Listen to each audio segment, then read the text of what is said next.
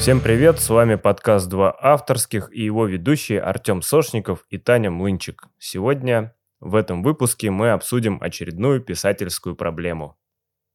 Поговорим э, на тему, которую нас просили э, затронуть э, многие слушатели. Это тема литературных школ и курсов. И э, главный вопрос, который перед нами стоит, это возможно ли научить э, любого человека писать художественные тексты. Я бы хотела, наверное, поговорить э, о литературных школах э, как о чем-то глобальном в разрезе трех направлений. Первое направление — это какие-то а, официальные а, институции, связанные с вузами, то есть это университет, литературный институт э, имени Горького в Москве, это западные э, курсы в западных э, вузах, это частные литературные школы и курсы, и это странные литературные коучинги, литературные коучи, которые тоже присутствуют в Э, в нашем поле и э, не замечать э, присутствие которых, в общем, невозможно. Вот. А, литературные школы как, как официальные институции появились в 20 веке. В Советском Союзе это литературный институт имени Горького, который основали в 1933 году. Ну, соответственно, большевикам нужно было воспитывать э, новое поколение собственных писателей, переводчиков. Тогда вообще э, после революционной эпоху, в общем, кипела э, кипели разные течения, возникали новые постоянно. Есть очень интересные, вот в книге Ирины Адоевцевой «На берегах Невы» есть интересные Э, главы про то, как Гумилев вел собственные небольшие писательские курсы, э, поэтические точнее. И это выглядело, в общем, довольно похоже на современный литературный семинар. А, ну и, в общем, в, в итоге появился литературный институт, где э, значит, в советское время и до, до распада Советского Союза и сейчас происходит профессиональное обучение литераторов по разным направлениям. А, кроме того, есть а, две магистратуры. Две магистратуры, одна из них в Москве, в Высшей школе, э, школе экономики, магистратура литературное творчество, которую основала а, писательница Майя Кучерская. И, пожалуй, эта магистратура вытекла из ее Creative Writing School. И у нас э, в Петербурге это магистратура, тоже литературное творчество в СПБГУ на факультете свободных искусств, которую основал Андрей Свацатуров и которая как я предполагаю, тоже вытекла из э, его литературной школы, э, литературная мастерская Андрея Свацатурова и Дмитрия Орехова. В общем, эти магистратуры появились как такие продолжения, в общем, частных э, инициатив. А, в литературной институции может пойти любой человек, у которого уже есть высшее образование, у которого нет высшее образование, получить там его. Опять же, результат непредсказуем, потому что, наверное, а, не все выпускники литературного института работают сегодня по специальности и становятся поэтами, прозаиками, критиками и так далее, драматургами или магистратур. А, помимо э, официальных институций, где можно получить высшее образование или магистрскую степень, в основном процветают сейчас различные частные школы, частные инициативы всевозможных форматов. Вот. А наш опыт личный мой и опыт Артема, он касается скорее как раз-таки разных частных школ. Поэтому мы поподробнее поговорим о них, какие они бывают, и такой вот самый э, первый вопрос. К литературным школам очень многие относятся презрительно, значит, э, по-снобски, абсолютно вот это вот, что нельзя научить писать. Это представление э, романтическое, что писатель это высшее, это человек с высшим предназначением, что это что-то такое вот, что невозможно приобрести, что это не ремесло, и поэтому кто будет кого учить, это все развод на деньги, это ерунда и так далее. Почему вообще к этому так относятся, какие бывают частные школы, что мы вообще тут можем, что ты вообще про это думаешь? Первое, что нужно обсудить, кто плюется. Это же какая-то категория людей. Мне кажется, чем возрастнее литератор, тем скептичнее он относится к школам подобного рода и курсам. Тем временем именно основатели двух главных лид-школ это Майя Кучерская и Андрей Свацатуров, которым обоим больше 50 лет. Да, ну, среди любого поколения есть люди адекватные, а есть э, уязвленные, скажем так.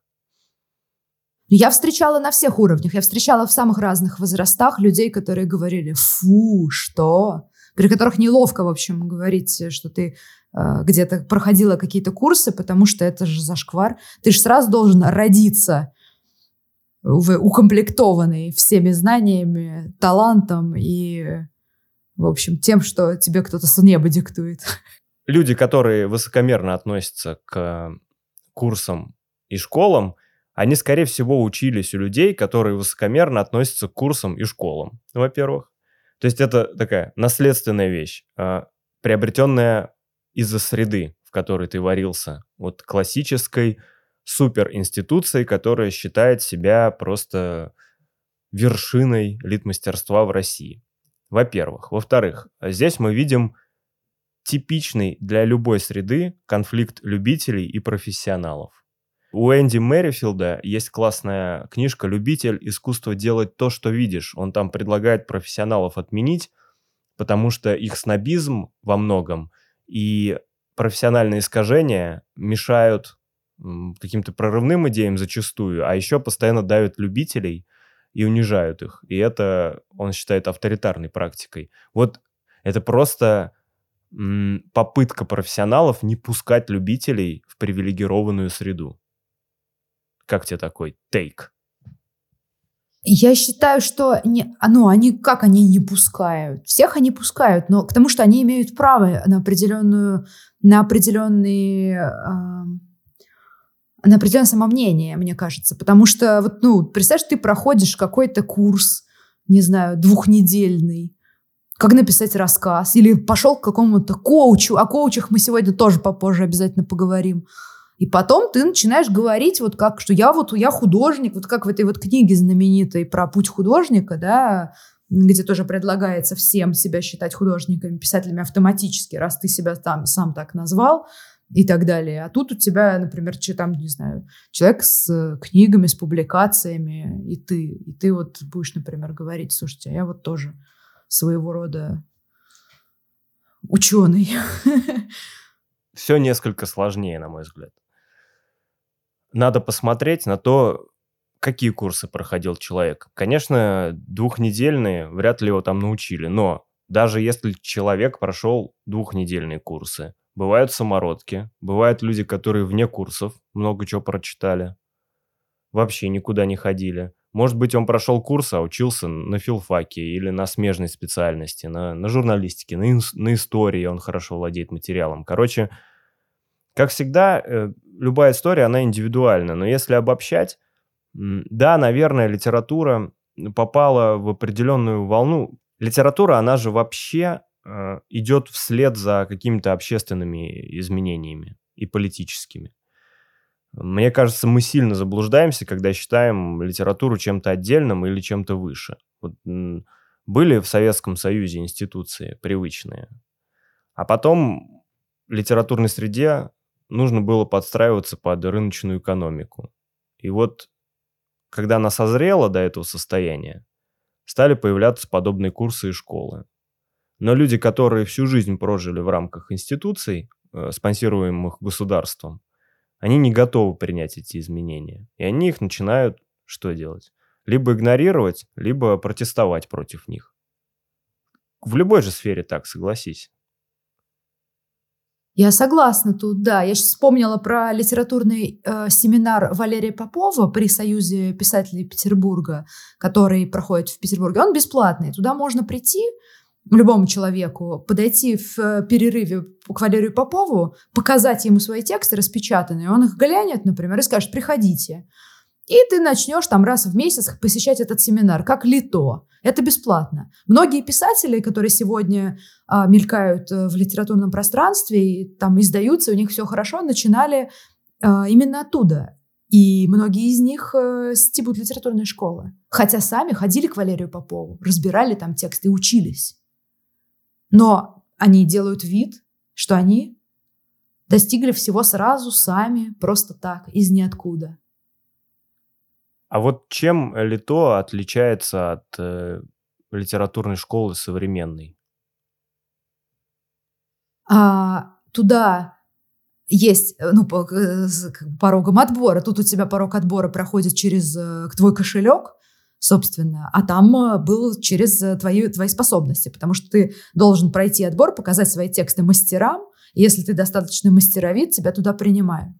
Может быть, еще проблема презрительного отношения в, в в отчаянии от, от капитализма, от того, что любой, кто может, у кого есть деньги, может купить себе право учиться в литературной школе и потом э, там, не знаю, закончить ее, еще что-то такое. А тот, у кого, например, денег нет, но есть дарование, может э, пролететь. Это я как-то вот э, проходила конкурс в Creative Writing School э, Майи Кучерской как раз. Там был курс Даниэля Орлова. Я ходила к нему на занятия. А, там был конкурс на бесплатное место. Бесплатная либо 50% скидка. А, я э, выиграла это бесплатное место, и потом мне написала знакомая девочка, тоже прозаик, что она тоже пыталась, и что она не прошла. И, ну, я у нее спросила, что, что, ну, пойдешь, как бы все равно увидимся там, да? Она говорит, нет, я не могу себе позволить, я надеялась на это бесплатное место. И я тогда поняла, что вот, а я его украла, забрала у нее. А человек не пойдет учиться за деньги. Он бы пошел только вот, э, если бы победил, вот бесплатно. А так нет. Поэтому тут, конечно, капитализм вносит свои уродливые корректировки в происходящее. Хорошо, давай разберемся в том, какие литературные школы есть. Я упомянула какие-то, да, стрёмные курсы, где э, непонятно кто бывает преподает там и так далее. Давай просто поговорим о том, какие школы мы знаем, что, какой у нас тут опыт, мнение? Тут будет сложно, потому что я...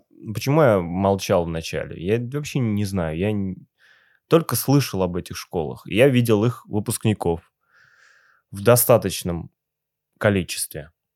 Я видел преподавателей и с кем-то знаком, но сам никогда там не учился. Вот, но самое популярное, наверное, я помню в наши времена у меня был выбор пойти в литмастерскую Аствацатурова и Орехова в Петербурге, где я тогда жил, или пойти онлайн в ЦВС в Москву. Это был главный конкурент. Вот она, наверное, самая популярная ЦВС, да? Ты в ней училась? Да, я в ней училась на разных всяких курсах. Вот Даниэля Орлова, который я уже упомянула, там был какой-то короткий курс, э, трехдневный интенсив по рассказам. Я училась в мастерской драматургии э, Бориса Павловича, это, драм, это такой драматург и театральный режиссер. Я училась э, на каких-то небольших онлайн-курсах. Ну, то есть я, да, я... А, ну и, конечно, автофикшн э, Ольги Брейнингер. Что думаешь? Что расскажешь? Про курсы КВС у меня нету никаких, наверное, к ним негативных, э, от них негативных впечатлений. Наоборот, все преподаватели были, ну, как бы привносили что-то новое и, полезное, в, мне кажется, в мой инструментарий. Они помогали мне на мою прозу взглянуть как-то по новой, как-то, может быть, подняться над собой. И еще подтверждали, э, в общем, мое, мое тщеславное желание получить внешнюю оценку хорошую, чтобы мне кто-то сказал, что я писательница, и со мной все в порядке, с тем, что я пишу, все в порядке и даже больше. Потому что я думаю, что вот я размышляла сегодня над тем, зачем же я. Я думала, вот почему ты мало где был, тебе не надо это. А я вот просто посетила очень много разных курсов школы, перебрала. Зачем? Что за фигня? Я же сходила вот к Андрею Алексеевичу, Дмитрию Сергеевичу, они мне сказали, вы писательница, все пишите. Come on. У вас все, у вас все есть. Зачем я потом таскалась по другим? Я же как бы, ну, не, не за тем, чтобы меня там э, Даниэль Орлов научил, э, рас, как рассказ писать. А, мне в условиях неопределенности, непредсказуемости и малого количества публикаций хотелось постоянного подтверждения, что мне стоит продолжать этим заниматься. Плюс э, стимул и мотивация, чтобы писать новые тексты. Вот я когда в литмастерской учился, Мне другие люди говорили, не ходи в ЦВС, там коммерция, они просто деньги зарабатывают, там поверхностные знания. Ты после лид-мастерской нашей мало, вероятно, что-то узнаешь оттуда ценного с этих курсов. Э, я поэтому и не ходил. Ну, я могу сказать, что если так сравнивать, да, что наша лид-мастерская это, пожалуй, э, водка, да, а это, наверное, какое-то вот такое пивко. Да. Хорошо. Классное сравнение. Ну, единственное, что скажу, что вот Ольга Брейнингер, мне, я была слабо знакома с э, законами автофикшн и вообще с принципами автобиографической прозы. Здесь у нее абсолютно вот такое очень интересная авторская методика, которую, вот знания, которые она дает, я вот прежде, пожалуй, совсем нигде не встречала. Это было что-то такое очень самобытное и замечательное. Три вопроса к вам, Татьяна. Первый вопрос. Э, ругали ли они хоть раз кого-то там на курсах? Конечно, да, да, да. Ругали. И э, хочу сказать, вот, что в КВС вся критика э, достаточно э, бережная, объективная, направленная на текст, не на автора. И все очень э, этично. То есть вот на курсе мастер текста на котором я была, петербургском, который Астрелис ПБ устраивает, там, например, есть токсичные моменты, моменты неприятные какие-то для авторов, порой жесткие моменты. Вот в КВС такого нету. Но, конечно же, критика присутствует. И когда человек, который совсем начинающий, приходит и что-то предъявляет и так далее, естественно, ему указывают на, на, на точки роста. Вот. Я не, не, ну, Нету такого, что ты заплатил, ты молодец, о, ты писатель. Второй вопрос был про конструктивность критики, но, кажется, ты на него ответила. То есть она по существу. Да, да, да. И третий вопрос про курс Ольги Брейнингер. А ты свой рассказ «Ксения Петербургская позвонит» после написала или до? Я написала прямо на нем. На нем. Вот. Я написала прям на нем, да. И мало того, я хотела написать на рассказ на эту тему. И э, тема сложная, это тема бесплодия. И я хотела, я начала писать там, и стала писать иронию, стала писать такое что-то очень циничное. Но она меня заставила пойти э, в искренность. Там много всего. Да, я там написала этот рассказ, я это нигде, ну, я это не скрываю. И э, я думаю, что если бы я туда не пошла, он бы не появился в таком виде. А теперь еще и роман написала. Ну, он не чисто автофикшеновый, но с техниками, которые используются. Видишь, какой результат. За что я зацепился? Это за то, что ты всегда говоришь об авторских курсах, где преподает определенный человек. И я вообще сторонник такого подхода. Может быть, даже не важно, куда ты пойдешь, важно к кому.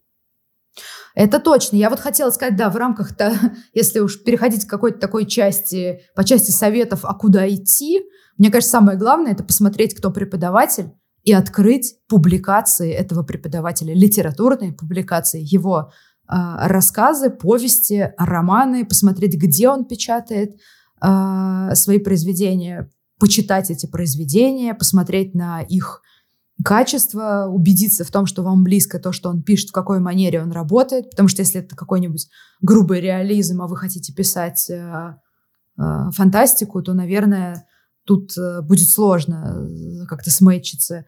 Но тут, э, да, и можно, или можно, например, попадать на неудачные курсы раз за разом. Вот про неудачные курсы я тоже хотела поговорить, про то, вот, где мы были, что из того, что, например, не зашло, не понравилось или что там было неприемлемого. Опять же, у меня ноль опыта, и... а у тебя он есть, так как ты ходила много куда. Ну, приведи пример неудачных курсов. Ну, на, вот был неудачный курс сценаристики на киностудии Лендок. А, там был несколько месячный курс. Там преподавал а, человек, автор сценария разных сериалов, таких, э, не знаю, не очень качественных. И человек приходил на занятия с Бадуна, то есть аудитория наполнялась запахом перегара, там не было никакой системы, Он просто нес вот от себя. Вот я бы сейчас вот села, меня попросили, расскажи что-нибудь про сторителлинг. Как историю написать? Я бы вот без подготовки села бы, еще без Бадуна, и начала бы вот рассказывать. Просто поток сознания. И, ну, это была какая-то жуть. А, и потом я перестала туда ходить, э, поняла, что я просто выбросила деньги э, на ветер, и все. Я не понимаю, как вообще, почему они не производят никакой контроль качества, почему, не знаю, они не прослушали, что он будет говорить людям заранее там, и так далее. Это первое. Второе, вот э, мастер текста Астрелис ПБ, сам курс по содержанию довольно качественный, там много прикладной информации, он очень отрезвляет э, многих авторов, которые приходят с романтическими представлениями о том, что такое, писать, э, что такое писатель, писательское мастерство и так далее. Но преподаватели, это Александр Прокопович, Александр Мазин, они иногда в своей обратной связи и в общении с, со студентами, они проявляют настоящую жестокость. А когда я там училась, э, ну, люди в группе, внутри группы, в, там в чатике и так далее, обменивались этим, некоторые возмущались и говорили, почему я, ну, грубо говоря, я за свои деньги получила порцию оскорблений. Такое вот. Но меня там не оскорбляли, но порцию таких как бы подзатыльников во время их семинаров и общения с ними я получила. И мне кажется, человек с менее стойкой психикой, или, например, тот, кто впервые заходит в литературную среду и хочет попробовать себя, он может быть сломлен или подавлен всем этим и никогда туда не вернуться после таких фидбэков. Мне кажется, нас просят поговорить про лид-школы в первую очередь для того, чтобы наконец-то разобраться, куда идти, стоит ли туда идти, что делать. Если мы сейчас ракурс повернем в сторону пользы, то получается, что первое, нужно выбирать конкретного человека, к которому ты идешь, Второе, нужно смотреть на то, как там критикуют тексты. Может, выпускников спросить или ответы в интернете найти. Это должна быть конструктивная критика, не всегда мягкая, но не токсичная. А может быть, что-то еще есть? Мне кажется, можно еще смотреть на комьюнити и на выпускников. То есть просто узнавать, э, не знаю, когда ты знакомишься с кем-то в литературной среде, еще с кем-то дружишь и так далее, и ты понимаешь, вот в нашей литературной мастерской совершенно уникальная комьюнити сложилась, да, которая сейчас э, ну, немного распалась за счет э, ну, прекращения работы мастерской, но тем не менее, ну то есть потому что еще, мне кажется, очень большая польза курсов разных и школ — это э, попадание в комьюнити таких же, как ты, людей, которые увлечены литературой, которые пишут прозу, занимаются тем, что и ты, занимаются, скорее всего, в свободное от, а, от, э, основной своей работы, где надо деньги зарабатывать время, которые горят вот этим абсолютно нелогично, да, и это очень ценно найти единомышленников. И ты находишь среди них друзей, которые для тебя, для тебя становятся очень близки. Потому что в обычной жизни ты хрен найдешь человека, который столько же, сколько ты читает, и вообще, который может говорить про, про литературу и про книжки столько часов подряд, там, в баре. Да, блин, все в гробу видали это все. Обычные люди. Ну, э, критики... Маглы.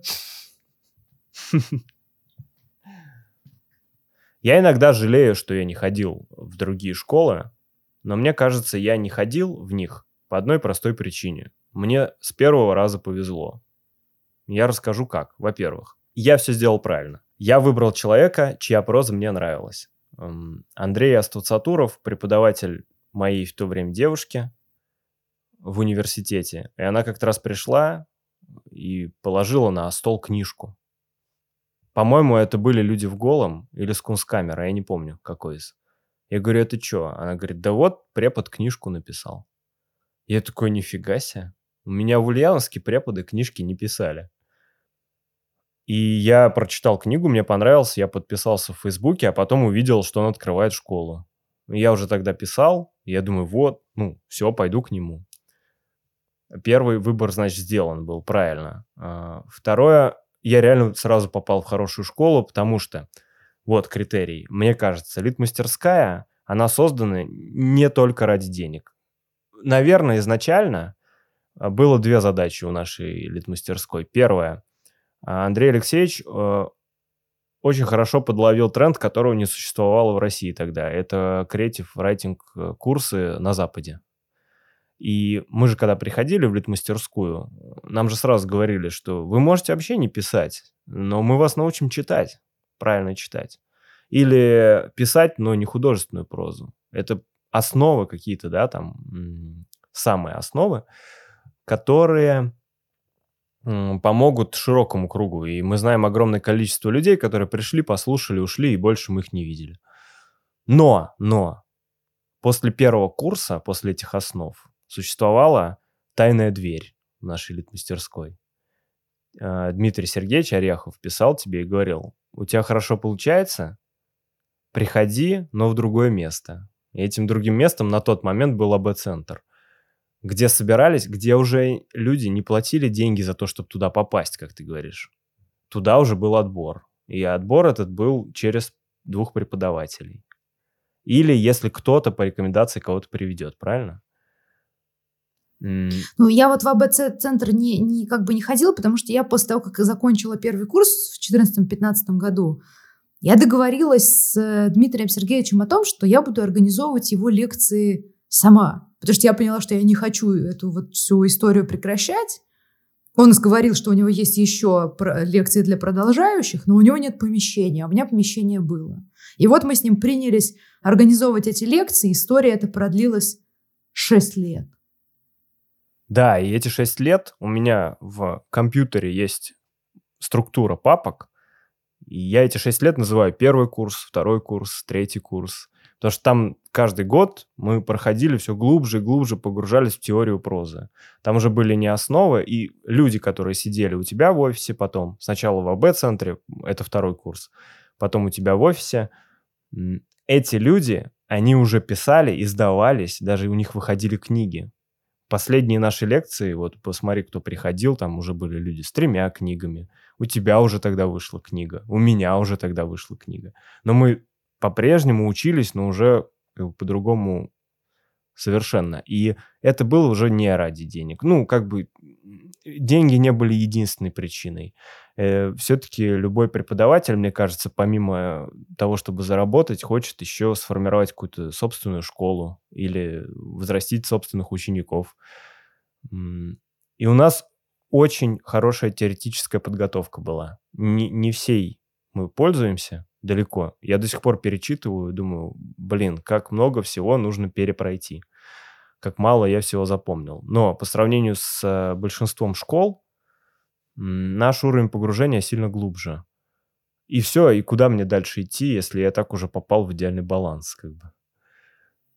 Я тоже, да, я считаю, что это вот наша мастерская, это была лучшая мастерская в России ever, которая существовала. Сейчас она трансформировалась полностью в магистратуру. То есть сейчас у людей, к сожалению, уже нет возможности прийти как нам и послушать, потому что они ее закрыли в том виде, в котором мы, мы вот ее застали и там поучились. Но да, там э, Андрей Алексеевич и Дмитрий Сергеевич друг друга дополняли. Э, один больше э, опирался на опыт писателей, американских писателей в частности, и так далее. Рассказывал о том, как они взламывают литературную традицию – Дмитрий Сергеевич больше углублялся в теорию и опирался на там, самые разные подборки э, писателей, философов, э, очень много всего. У меня тоже есть стопки конспектов лежат, и я иногда их, я иногда еду куда-нибудь, я беру один из конспектов, понимаю, что я, например, буду ехать в Сапсане, я буду читать конспект. Я его буду читать как вот книгу какую-то, и он меня будет заново обогащать. И я там буду находить что-то, что я не находила, например, когда я сидела и слушала. Ну ладно, давай из высоких, пожалуй, э, материй спустимся вниз. Литературный коучинг. Что мы о нем знаем? Мы соприкасались. Есть, значит, ряд, э, ряд людей, которые предлагают свои услуги литературных коучей в Инстаграме и в других э, запрещенных и нет соцсетях. У них есть сайты, их передают из уст в уста. И вот, собственно, человек позиционирует себя как коуч. Что-нибудь слышала про коучей? Много плохого слышал. Во-первых, чаще всего это ноунеймы, которые сами ничего не добились. Это уже о многом говорит. Не, ну, блин, да, это мемная штука сначала добейся, сперва добейся, но, короче, э, я вообще к коучам херово отношусь. К любым, в любой Нет, мы сфере. сейчас, мы сейчас, вот, мы сейчас не про всех коучей, мы сейчас именно про литературных коучей. Литературный коучинг, э, менторство, хуенторство – это все просто калька с инфо-цыганства в общей сфере. Я говорю, литература идет вслед за общественно-политическими вещами. И это тоже тренд. Какие-то, блядь, коучи возникли. Я не знаю. Какие коучи? Коуч – это тот, кто вон на футбольном поле бегать заставляет. Все, у меня бомбануло. Наша э, подруга э, литературная, имени которой мы называть не будем, э, прошла э, нескольких коучей. Она рассказала о том, я все спросила, в чем отличие коучинга от э, литературных курсов, от школы литературной. Она сказала, что это как вот либо ты э, ходишь к психотерапевту, либо ты слушаешь лекцию про психотерапию. Но я говорю, что ну, на курсах же преподаватель тоже с тобой разбирает тексты, точно так же общается, можно индивидуально там с ним пообщаться и так далее. Она сказала, нет, тут с тобой как бы работают индивидуально и тебя ведут неким путем. То есть э, конкретно есть задача, которая ставится, и вы с коучем, с литературным работаете над решением этой задачи. Чаще всего задача — это текст, либо там малая форма, либо большая форма. Значит, вот, э, но ее опыт э, негативен в обоих случаях. Э, первый раз это, значит, дама, которая брала 500 евро за месяц. Курс длился 6 месяцев, полгода. Месяц включал в себя два полуторачасовых занятия, то есть примерно 250 евро да, за полтора часа. А сравни это с, с, не знаю, 10 тысяч за литературный курс двухмесячный, там, допустим. Вот. Э, дальше я зашла на сайт этой дамы и в разделе публикации попыталась отыскать литературные публикации либо изданные книги. И я там их не нашла. То есть я нашла какие-то рассказы в абсолютно непонятных изданиях, которых, о которых я никогда не слышала. Ну, то есть какая-то фигня. Ни одной книги. И, собственно, я вернулась к нашей подруге и спросила, а ты же смотрела публикации? Ну, тут же понятно, что тут... Она говорит, слушай, мне посоветовала моя близкая подруга, она вот хотела оформить там свои знания в нон-фикшн книгу, и меня убедила вот эта вот цена в том, что раз она настолько офигевшая, значит, это стоит того. И я вот решила попробовать. Но в итоге, к сожалению, у нее не получилось. Она, у нее был, э, была задача написать роман, Собственно, у нее был план, и она хотела реализовать как бы либо там развернутый черновик, либо весь роман. У нее не получилось это сделать, потому что коучша не смогла, в общем, ей помочь. То есть она говорила, что пиши, просто пиши, мы потом все пересоберем. Но пересобрать она не могла ей отдельно ничего посоветовать. И в конце, когда стало понятно, что задача не выполнена, что наша подруга ни к чему не пришла, коуча ей сказала, и что Ты все еще считаешь себя хорошей писательницей и писательницей вообще? Ну, и так далее. Ну, то есть она ее просто оскорбила. Я это все рассказываю с разрешения нашей литературной подруги, имени которой мы не называем. Но, в общем, это, если честно, и потом я увидела сайт этой женщины, я просто офигела с вот этой вот ценовой политики, с вот, вот этого всего. Я потом спросила, твоя подруга написала книгу? Ну, она дошла до книги, она сказала, нет, у нее в какой-то момент просто кончились деньги. И она сделала вывод, что из-за этого она ну, не дошла до пути. Но второй ее опыт, это был коуч, это был э, известный в узких кругах человек, который э, имеет небольшое количество литературных публикаций, огромное самомнение и считает себя э, новым профессором несуществующих дисциплин, которые он сам выдумал и продает за деньги литературный коучинг э, сам в целом ничего не достигнув. И с ним они тоже не сработались, потому что э, он сказал, что он ее не слышал, он давил ее своим авторитетом, как бы которого на самом деле нету. И, и, в общем, да, опыт глубоко негативный в обоих случаях. Но я верю, что существуют, возможно, и какие-то позитивные кейсы. Не знаю. Мне кажется, это история, которую мы ранее обсуждали, про неуверенность в своих силах. У тебя есть теоретические знания, а, у тебя есть основы, которые ты получил в школе, или у тебя есть магистратура. Дальше еще нужен талант и упорство. И помнишь, мы с тобой недавно говорили, что профессиональным футболистом, ну вообще спортсменом, стать тяжело, должно совпасть огромное количество критериев. И если, ну давай про футбол, там я про футбол чуть побольше знаю. И в футболе вот у тебя проблема с психологией, со спортивной, и все. Или, не знаю, ты склонен к травмам, ты получаешь два раза травму серьезную, и все. Ты просто не выберешься никогда на новый уровень. Это жестоко, ну вот такими категориями и критериями мыслит спорт профессиональный. В литературе также куча критериев, если у тебя нет уверенности в себе, как в авторе, ты должен быть чуть-чуть по-хорошему сумасшедшим. А, ты должен, несмотря на весь негатив или неуверенность в себе или со стороны окружающих в тебе, ты должен быть абсолютно убежден, что ты пишешь охеренные вещи. И если у тебя этой уверенности нет, ты не станешь писателем. Просто, ну, тебе либо надо это исправлять, а коучи этим пользуются, скорее всего. Ну, блин, я знаю очень много талантливых людей, которые сейчас спокойно бы издавались, если бы просто были чуть-чуть понапористее, чуть-чуть понаглее и чуть-чуть меньше себя гнобили. Я согласна с этим, да, да, да, я согласна. Но, к сожалению, ну, людям часто не хватает э, какой-то вот э, веры в себя. И они пытаются ее где-то найти, а коучи, да, коучи на этом зарабатывают. И как тут было, я просто, когда прочитала, что коучи в последней, на последнем занятии сказала, я просто мне, мне захотелось, э, что, не знаю, схватить за грудки эту, эту коучу и что-то с ней сделать. В том-то и дело, что коу, коучинг это не, это не знание.